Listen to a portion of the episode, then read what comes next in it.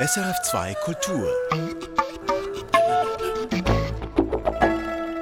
Kino im Kopf mit Michael Sennhauser.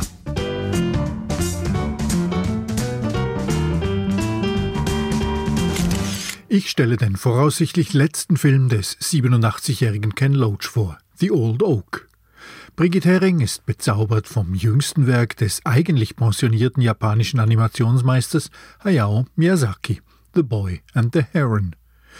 George Wirsch hat die österreichische Prostitutionsdoku Precious gesehen und Ann Meyer hat mit einem Historiker Ridley Scotts bombastischen Napoleon fasziniert Fakten gehubert. Dazu haben wir wie gewohnt die Kurztipps und eine Tonspur. Hua! Hier also jene fünf Filme im Kino, die Sie nicht verpassen sollten. The Boy and the Heron von Hayao Miyazaki. Ein Junge trauert um seine Mutter und landet in einer fantastischen Unterwelt. Werden und Vergehen als vermutlicher Schwanengesang des japanischen Animationsmeisters, ein visuelles Fest und eine wunderbare Überforderung. The Boy and the Heron von Hayao Miyazaki. Dazu gleich mehr. The Old Oak von Ken Loach. Der wohl letzte Film des Meisters beschwört noch einmal die Solidarität der kleinen Leute. Nach bewährtem Muster, aber herzlich und ökonomisch präzise. The Old Oak von Ken Loach. Auch dazu später mehr. The Quiet Girl von Colin Byraid. Ein wunderschönes, ruhiges Coming-of-Age-Drama in vorwiegend irischer Sprache über ein stilles Mädchen, das für einen Sommer zu entfernten Verwandten abgeschoben wird und dort erfährt, wie Geborgenheit und Liebe auch jenseits des Gesagten wachsen können.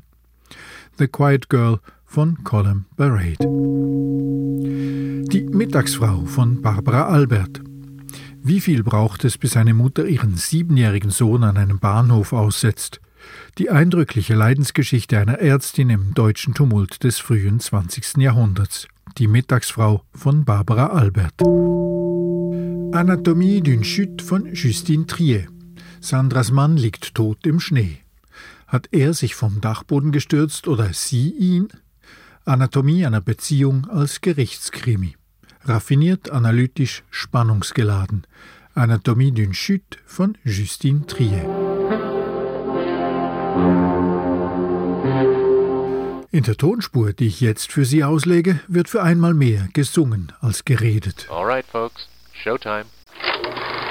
Wer singt da für wen in welchem Film? Freedom is a word I rarely use without thinking. Mm-mm. Without thinking. Uh-huh. Of the time. Of the time when I was loved.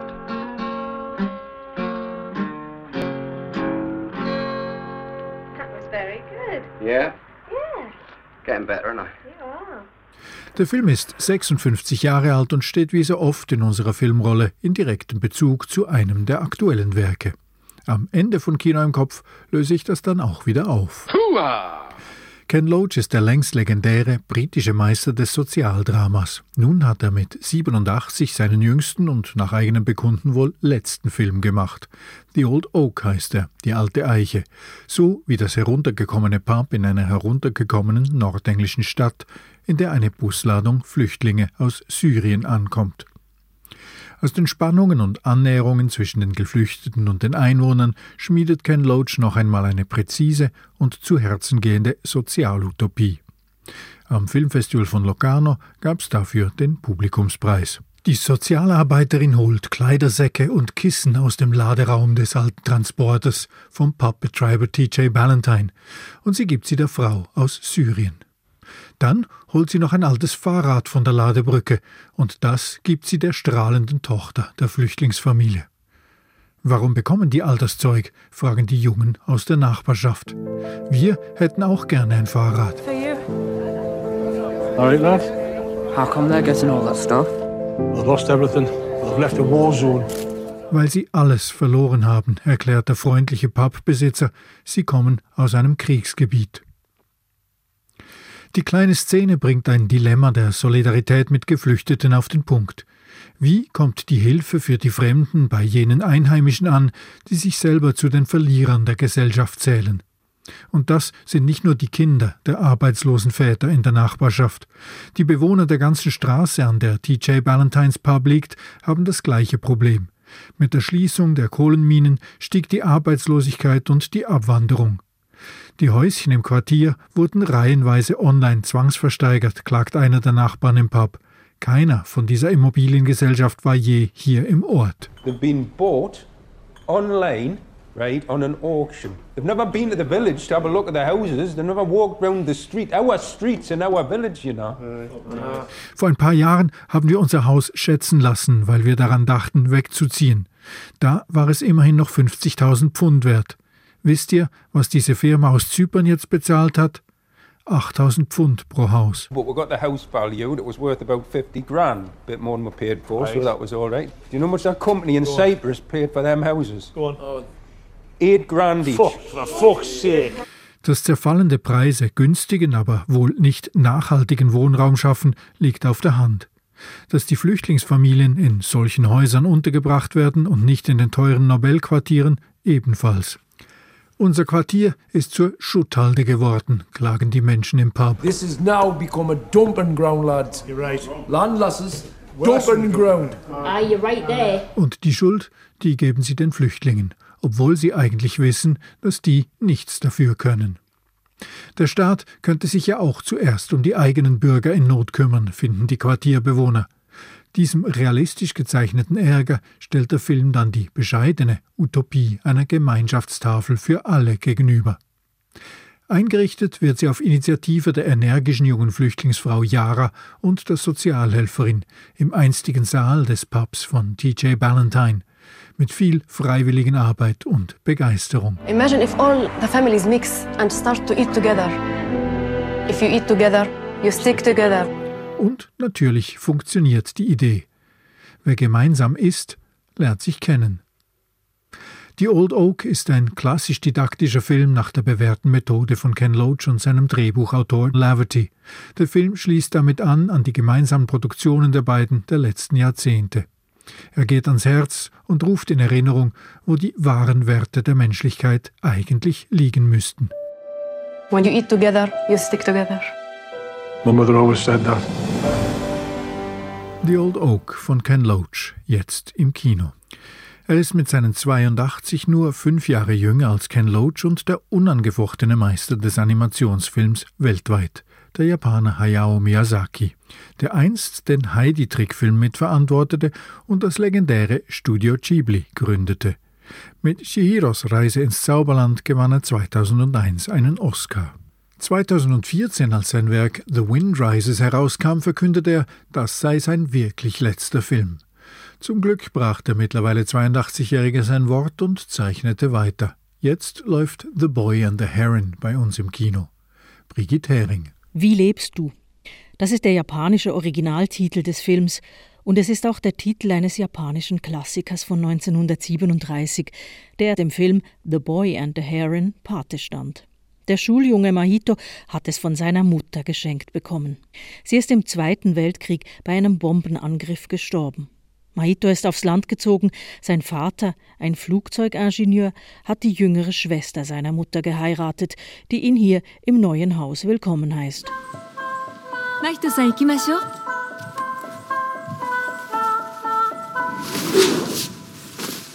Der Junge ist verloren, verschlossen, er trauert und streift herum bis plötzlich ein Graureiher auftaucht und ihn mit menschlicher Stimme auffordert, mitzukommen. Seine Mutter brauche ihn. Mit dem seltsamen Reiher taucht Mahito schließlich in die Welt der Verstorbenen und noch nicht Lebenden ein. Hayao Miyazakis Filme sind für uns zugänglich, auch wenn wir mit der japanischen Kultur nicht so vertraut sind. Das liegt auch an Miyazakis Liebe zur europäischen Kultur. Viele Anspielungen verstehen wir, seine Bildwelten muten uns vertraut an. So beginnt Mahitos Abenteuer zum Beispiel bei einem rätselhaften Turm, der aussieht wie aus Grimms Märchenwelt. In der Unterwelt, in die Mahito abtaucht, landet er als erstes bei einer Insel, die unschwer erkennbar ist als die Toteninsel von den Gemälden Arnold Böcklins. Referenzen gibt es unendlich viele. Von Dantes Inferno zum klassischen Science-Fiction-Kino, von japanischer Mythologie zur griechischen Sagenwelt und über allem das japanische Trauma des Zweiten Weltkriegs, des Faschismus, der Atombomben. Der 82-jährige Miyazaki fährt für seinen vermutlichen Schwanengesang alles nochmal auf, was ihn geprägt hat, was ihm wichtig ist und was er an fantastischen Einfällen noch hat. Er packt es mit seiner unbestreitbaren zeichnerischen Meisterschaft in ein nicht nur visuell überbordendes Werk. Allein die Figurenwelt ist wieder einmal großartig, angefangen beim eleganten Graureihe, der sich als gar nicht so eleganter Kobold entpuppt, über eine menschenfressende faschistische Armee aus übergroßen bunten Sittichen bis hin zu einem Weltenbauer, der aussieht wie Albert Einstein. The Boy and the Heron ist ein wunderschönes Rätsel, ein Film, in den Miyazaki nicht nur seine frühe Biografie, sondern auch sein ganzes filmisches Werk eingewoben hat, ohne nostalgisch zu verharren. Ein visuelles und erzählerisches Fest, eine wunderbare Überforderung. Letztlich geht es wie bei fast allen Werken Miyazakis darum, dass ein verlorenes, trauriges Kind Trost, Ablenkung und Heilung in einer überbordenden Fantasiewelt fern der grauen Realität findet.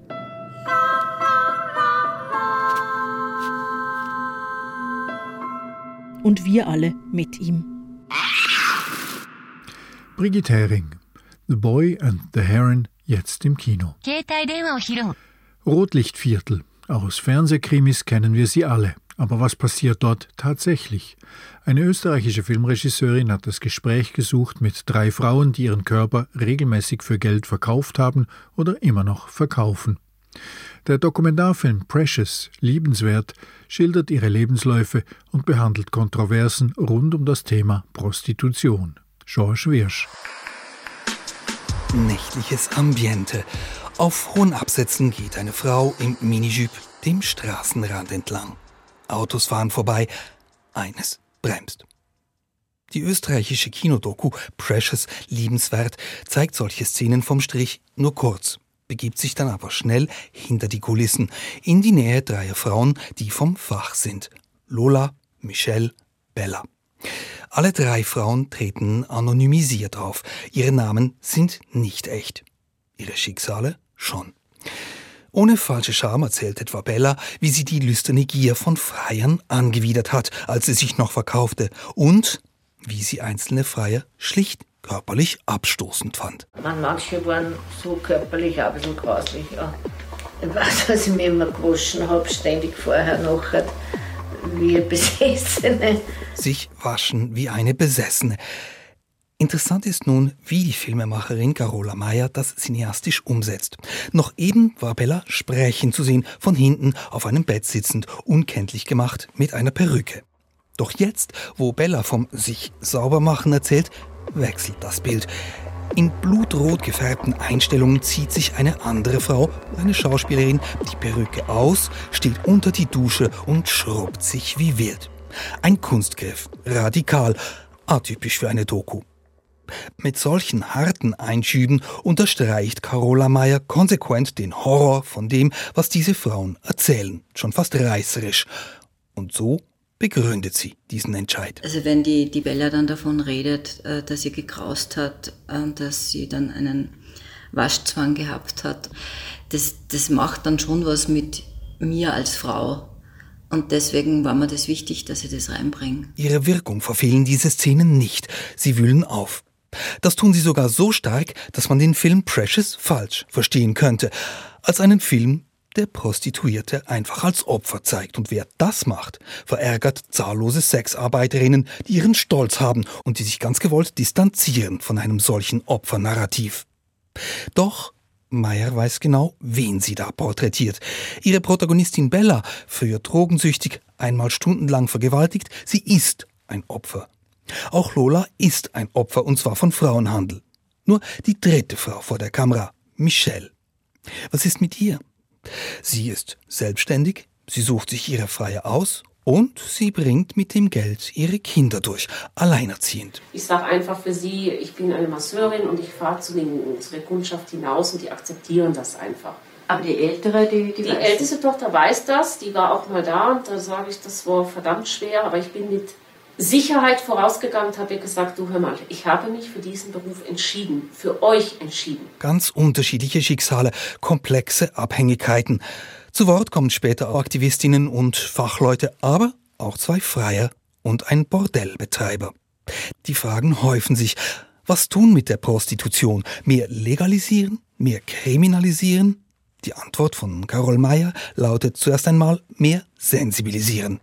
Und das schafft sie mit diesem Film, der eben nicht nur nüchtern aufklärt, sondern auch unter die Haut geht.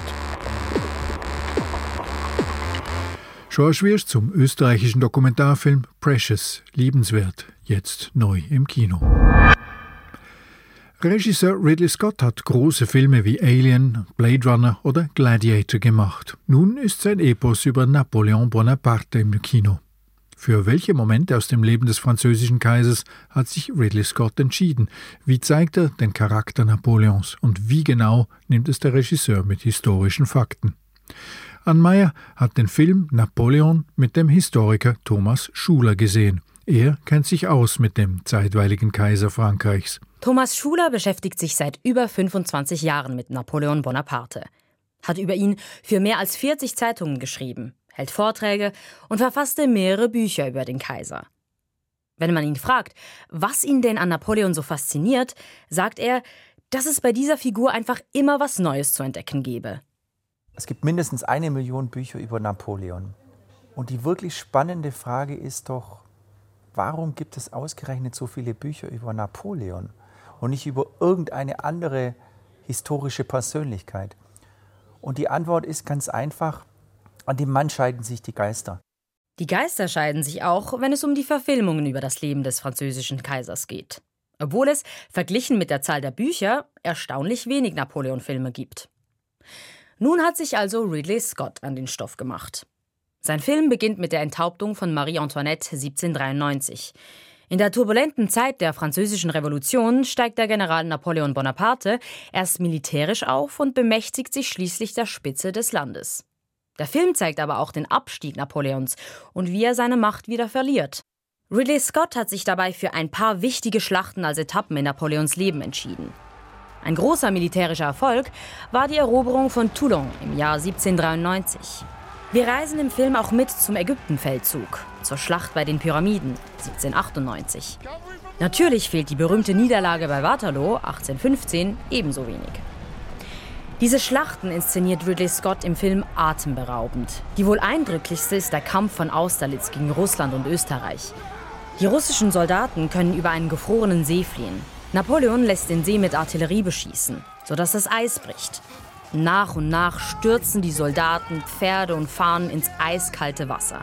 Ihr Blut färbt das Wasser rot. Nicht nur die düsteren Wälder in der klirrenden Kälte lassen bei dieser Szene das Blut in den Adern gefrieren. Doch so großartig diese Schlachten orchestriert sind, so historisch ungenau war dabei Ridley Scott. Der Historiker Thomas Schuler hat viele Fehler entdeckt. Bei der Schlacht von den Pyramiden schlagen die Granaten mit der Wucht von modernen Artilleriegranaten in die Pyramiden ein. Das macht eine Kanonenkugel im Jahr 1798 nicht. Bei der Schlacht von Austerlitz sieht man einmal einen russischen Soldaten, der etwas raucht. Das sieht so ähnlich aus wie eine Zigarette. Kam erst 50 Jahre später nach Europa. Dann verständigen sich die Franzosen bei der gleichen Schlacht mit Flaggensignalen. An dem Vormittag der Schlacht war dichter Nebel. Bei der Schlacht von Waterloo gibt es Schützengräben und Palisaden, gab es keinen einzigen. Ridley Scott zeigt seinen Napoleon als Kaiser, der auf dem Schlachtfeld mitkämpfte. Ein bekanntes Bild, auch aus anderen Napoleon-Darstellungen. Doch das stimmt nur bedingt, meint Thomas Schuler. Also ja, Napoleon hat sich, wenn notwendig, ganz nach vorne in Schlachten begeben, war auch im dichtesten Kugelregen, ähm, hat keine Angst gehabt. Der Grund, warum er so weit vorne ist, war, um sich eine Übersicht zu verschaffen und so konnte er natürlich die besten Befehle geben. Aber dass er die Angriffe selber mitgemacht hat oder zum Beispiel bei der Schlacht von Austerlitz, dass er dann vorher als einsamer Spion auf einem Maultier in Mönchskutte sich der Gefahr einer Gefangennahme aussetzt, so doof war er als Oberbefehlshaber schlicht und einfach nicht. Was Thomas Schuler am Film besonders problematisch findet, sind die Zahlen der Toten, die der Film Napoleon anlastet. Im Abspann liest man von drei Millionen Menschen, die bei den napoleonischen Kriegen ums Leben kamen. Das sei falsch und vermittle ein viel zu düsteres Bild von Napoleon, sagt Thomas Schuler. Die Hauptverantwortung an diesen Kriegen hat schlicht und einfach Großbritannien. Und es waren auch alle Angriffskriege, alles Angriffskriege gegen Frankreich mit Ausnahme Spaniens und Russlands. Und dann jetzt wieder zu erzählen, der größenwahnsinnige Kriegstreiber Napoleon, das wird einfach der historischen Wahrheit nicht gerecht. Napoleon wird von Ridley Scott also weder idealisiert noch als Kriegsheld gefeiert. Joaquin Phoenix spielt die Hauptrolle fern von gängigen Napoleon-Klischees. Er ist weder brillanter, machthungriger Militärstratege noch ein kleiner, unsicherer Mann voller Minderwertigkeitskomplexe. Ridley Scott spielt mit unseren Erwartungen und das ist interessant. Joaquin Phoenix' Performance ist charismatisch, ruhig und verleiht der Figur etwas Mysteriöses, Unergründliches. Leider zu unergründlich. Denn sein Ansporn und die Gründe, warum er seine Entscheidungen trifft, das wird nicht spürbar. Auf den Historiker Thomas Schuler wirkt dieser Napoleon vor allem zu cool. Er war auch todesmutig und wenn man so sagen möchte, cool in Schlachten, wenn ihm die Kugeln um die Ohren gepfiffen sind. Und gemessen an dem stellt ihn der, der Film ziemlich eindimensional dar. Also da sehen wir halt vor allem, das mag Hollywood ja sehr gerne, den coolen Napoleon. Doch er sei auch humorvoll, charmant, geistreich und sehr belesen gewesen, betont Schuler. Davon spürt man im Film kaum etwas. Was am Film am meisten irritiert, ist, dass in der Darstellung von Joaquin Phoenix, der zeitweilige Kaiser der Franzosen, keine charakterliche Entwicklung durchmacht. Obwohl der Film die Geschichte über drei Jahrzehnte erzählt. Während der Französischen Revolution war Bonaparte ein ambitionierter, junger Mann, der für seine Ideale brannte. Er sei ein glühender Anhänger von Rousseau gewesen, sagt Thomas Schuler. Bei der Schlacht von Waterloo war er ein Kaiser mittleren Alters, dem die Macht zu Kopf gestiegen war. Ridley Scott nutzt das Potenzial, das in dieser Figur steckt, nicht aus. Sein Napoleon verhält sich immer gleich stoisch. Das ist unrealistisch und bewirkt, dass man mit diesem Napoleon nicht mitfiebern oder mitleiden kann. Einen wichtigen Teil des Films nimmt die Beziehung zwischen Napoleon und Josephine de Beauharnais ein, Napoleons großer Liebe. Im Film begegnen sich die beiden bei einem Ball in Paris. Napoleon hat gerade die Schlacht bei Toulon gewonnen. Josephine zeigt sich wenig beeindruckt. Sie fragt ihn, warum er sie anstarre und was er da für ein Kostüm trage. I was staring at, at your face. What is this costume you have on? This is my uniform. I led the French victory at Toulon. Die beiden verlieben sich und heiraten schnell. Doch ihre Beziehung im Film ist alles andere als harmonisch. Josephine betrügt Napoleon mehrfach. Sie spielen Machtspielchen, verletzen einander bewusst. Ridley Scott zeigt ihre Beziehung als eine Art Hassliebe. Sie können nicht mit und nicht ohne einander. I'm not built like other men. And I'm not subject to petty insecurity.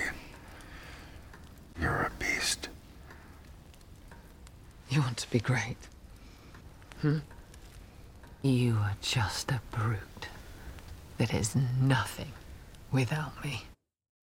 Doch war diese Beziehung so toxisch, wie sie Ridley Scott darstellt? Nein, betont Thomas Schuler.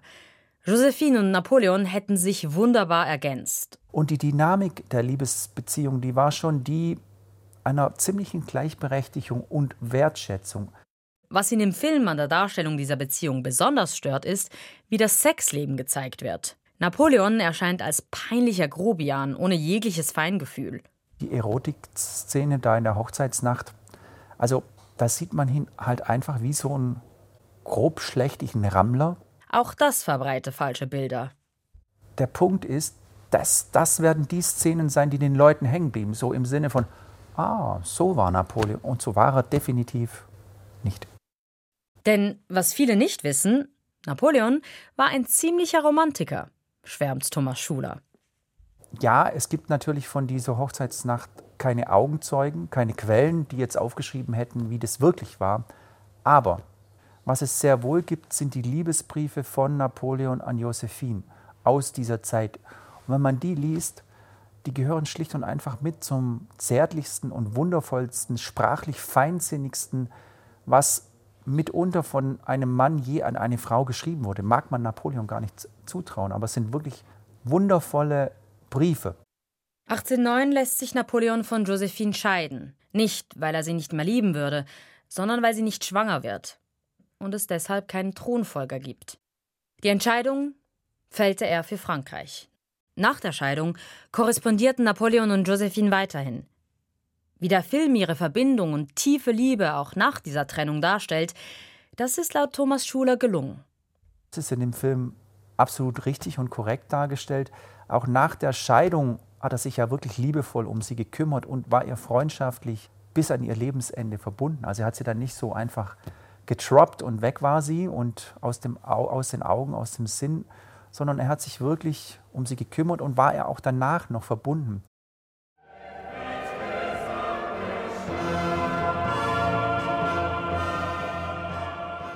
Eine weitere Filmszene, die bleibt, ist die Krönung Napoleons zum Kaiser im Jahr 1804.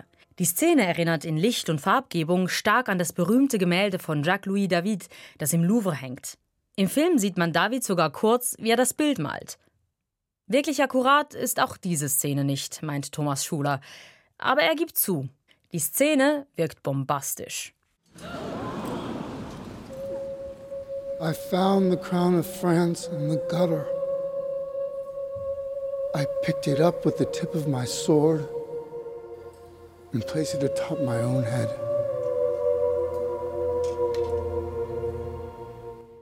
Ridley Scott macht mit Napoleon also das, was er am besten kann. Er komponiert wirkungsvolle Bilder, die eine eindringliche Stimmung schaffen. Die Stimmung des Films ist auch das, was Thomas Schuler am besten gefällt. Er trennt die historische von der rein filmischen Analyse. Also aus filmischer Perspektive baut er auf jeden Fall Stimmung auf. Und zwar eine ganz, ganz eigene und spezielle, mit dieser ruhigen, getragenen, melancholischen Musik. Das macht schon was. Ridley Scotts Film überzeugt Thomas Schuler aber trotzdem nicht. Entertainment und historische Genauigkeit müssten sich nicht ausschließen, meint er. Die Motivation, so einen Film zu machen, verstehen wir. Man will, dass viele Menschen ins Kino gehen. Aber dass jetzt eine spannende Inszenierung sich schneidet und beißen muss mit historischer Authentizität, also mit nahe an den Quellen, das stimmt ja überhaupt nicht. Thomas Schuler ist gleichwohl optimistisch. Die Welt der Filmgeschichte ist ja noch nicht zu Ende. Möglich ist es, einen sehr guten Film über Napoleon zu machen. Ridley Scotts 160 Minuten Napoleon laufen jetzt im Kino. Und irgendwann streamt dann Apple Online auch noch den vierstündigen Director's Cut.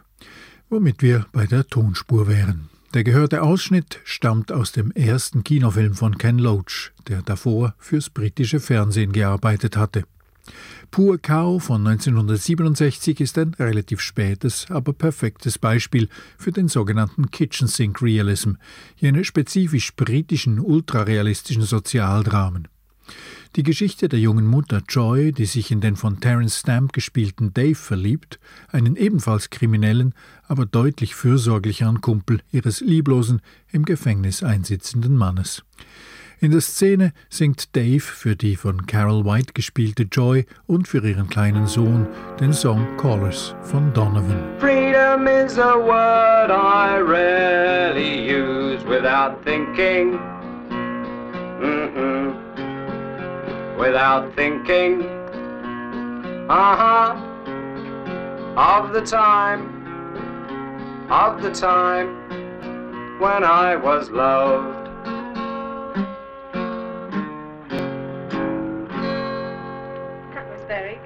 Yeah? Yeah. Getting better now. Yeah.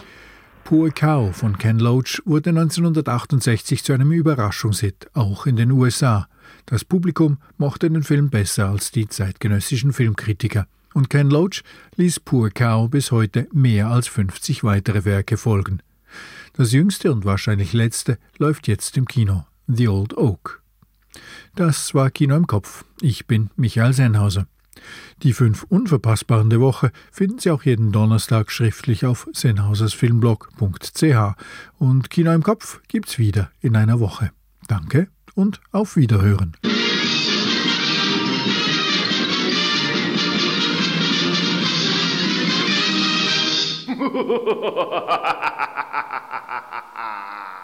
Erfahren Sie mehr über unsere Sendungen auf unserer Homepage srf.ch.